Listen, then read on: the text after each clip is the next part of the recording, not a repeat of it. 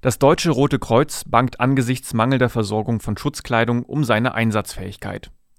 Rettungsdienste und Pflegedienste könnten von Ausfällen betroffen sein. Die Präsidentin des DRK sieht die Politik in der Verantwortung. Atemschutzmasken sind begehrter als je zuvor. Die derzeitige Nachfrage übersteigt das Angebot bei weitem. Davon ist auch das Deutsche Rote Kreuz betroffen, ausgerechnet, denn hier werden die Atemschutzmasken dringender benötigt als teilweise anderswo. Nach Informationen der Mediengruppe Thüringen könnten ab heute Rettungsdienste ihre Aufgaben nicht mehr erfüllen, schlicht weil ihnen die Schutzbekleidung fehlt. Bereits am Freitag wandte sich die DRK-Präsidentin Gerda Hasselfeld mit der Bitte an die Politik, für nötige Schutzkleidung zu sorgen. Der Vorstandsvorsitzende des Thüringer DRK-Landesverbandes Peter Schreiber bekräftigte diese Bitte.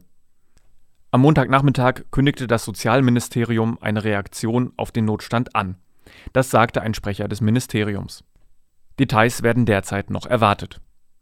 Das Deutsche Rote Kreuz beschäftigt mit 70 Prozent den Löwenanteil der Rettungsdienste in Thüringen.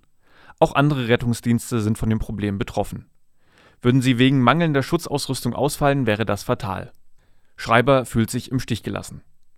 Wir haben den Eindruck, dass der Rettungsdienst in allen Planungen vergessen wurde, sagte er der Mediengruppe Thüringen. Helfen könnte eine Ausweitung des Budgets.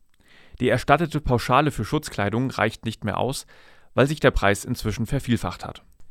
Nicht nur der Rettungsdienst des Deutschen Roten Kreuzes ist betroffen, Tagespflege, ambulante Pflegedienste und Beratungsangebote.